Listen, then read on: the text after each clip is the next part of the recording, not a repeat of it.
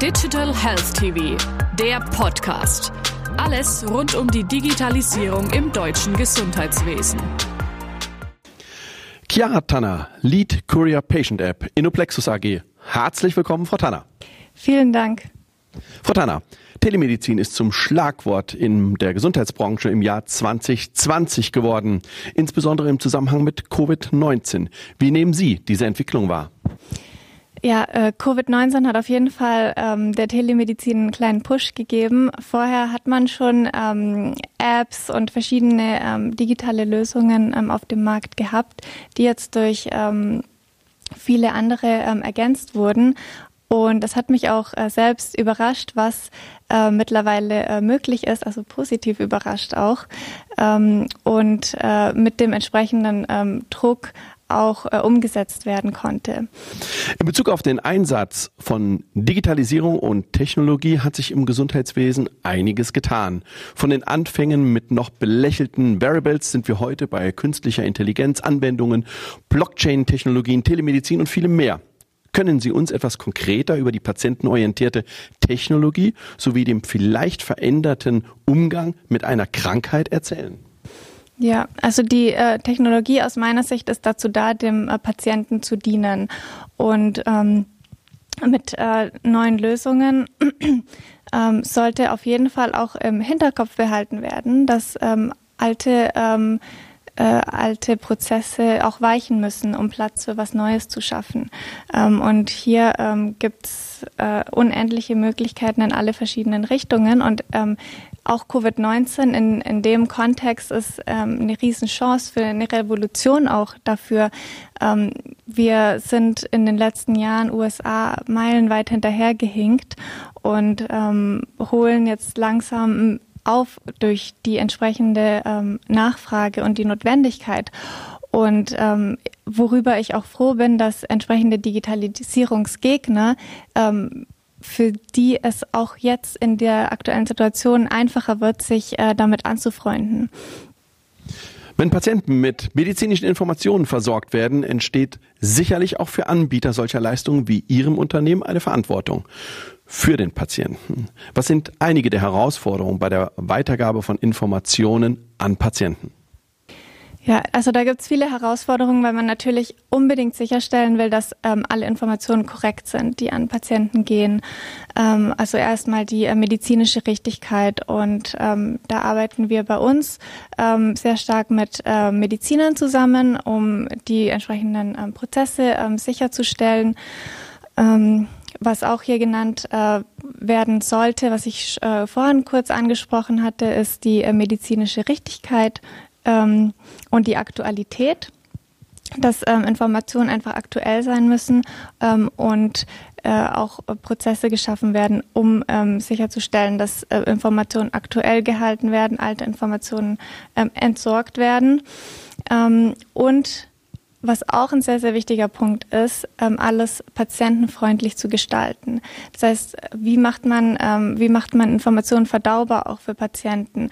Und ähm, speziell in der Onkologie ist, haben wir sehr, sehr, sehr viele sehr äh, informierte Patienten gesehen, die jedes kleinste Detail über ihre äh, Krankheit äh, wussten und da auch die Balance zu finden zwischen den weniger informierten, aber auch den top informierten, ähm, ist auch eine Challenge. Und ähm, was ein Punkt, der auch den Deutschen sehr, sehr wichtig ist, ist äh, Datenschutz.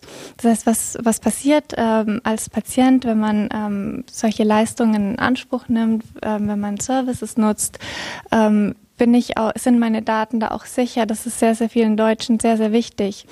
Und ähm, da, das ist auch bei uns sehr, sehr äh, groß geschrieben, äh, alle Daten entsprechend ähm, zu, zu schützen und dem Patienten dahingehend ein gutes Gefühl zu geben. Wenn Sie Patienten mit Informationen rund um deren Erkrankungen versorgen, dies basierend auf wissenschaftlich fundierten Quellen und sie dann auch noch patientenfreundlich übersetzen, macht Ihre App in der Folge nicht auch Sinn für den Mediziner? Auf jeden Fall. Also ähm, wir schließen gar nicht aus, dass äh, Mediziner auch äh, die App äh, verwenden.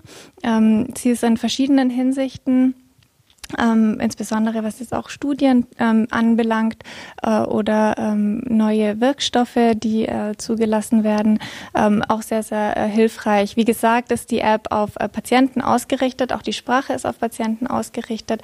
Aber was ich mir natürlich total, äh, besonders wünschen würde, ist auch eine ähm, so eine äh, Zusammenarbeit vielleicht zwischen Ärzten und Patienten, dass der ähm, Arzt, wenn er ähm, die App mag, auch dem Patienten äh, an, an die Hand legt und ähm, sie zusammen über ähm, über die Ergebnisse sprechen können. Deswegen ist sie auch im App-Format, dass man sie auch mitnehmen kann zum Arzt und da ähm, einfach eine offene Diskussion ermöglicht und ähm, dem Patienten auch die Informationen zur Hand gibt, um diese offene äh, Diskussion einfacher zu machen und auf der anderen Seite auch dem Arzt hoffentlich auch Zeit zu sparen ähm, und äh, Fragen zu sparen seitens des Patienten. Ähm, und wenn wir das hinkriegen, dann ist es ähm, ein sehr, sehr großer Schritt äh, und hoffentlich auch äh, für die äh, Mediziner ähm, hilfreich. Der Patient soll wieder Kontrolle über sich und über seine Erkrankung bekommen. Sie sprachen es gerade an, das Gespräch zwischen Arzt auf der einen Seite und Patient auf der anderen Seite. Sehen Sie hier eine gute Entwicklung, das Arzt-Patientengespräch weiter zu verbessern? Auf jeden Fall. Ähm äh, ich denke, umso mehr Zeit wir dem Arzt ersparen können, weil also viele Ärzte sind ähm, mit der äh, Beantwortung der Fragen von Patienten ähm, beschäftigt. Patienten fühlen sich unsicher.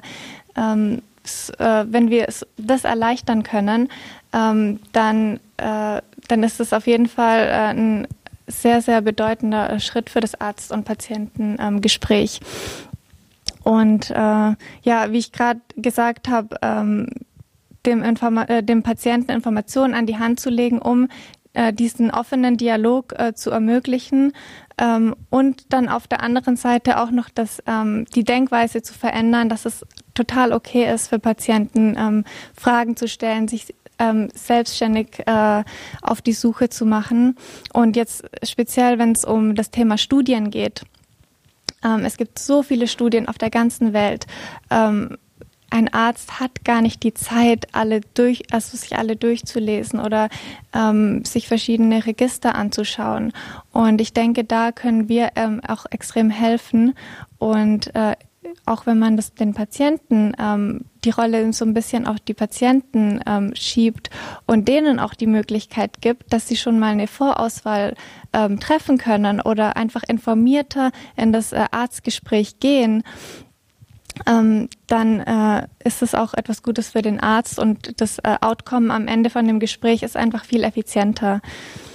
Und da wollen wir und da wollen wir auch hin in, in Zukunft. Also so stelle ich mir auch den ähm, äh, Patient der Zukunft vor, der auch äh, ja eigener Fürsprecher der ähm, seiner Krankheit ist und ähm, so in ein Arztgespräch idealerweise geht. Frau Tanner, vielen herzlichen Dank. Vielen Dank.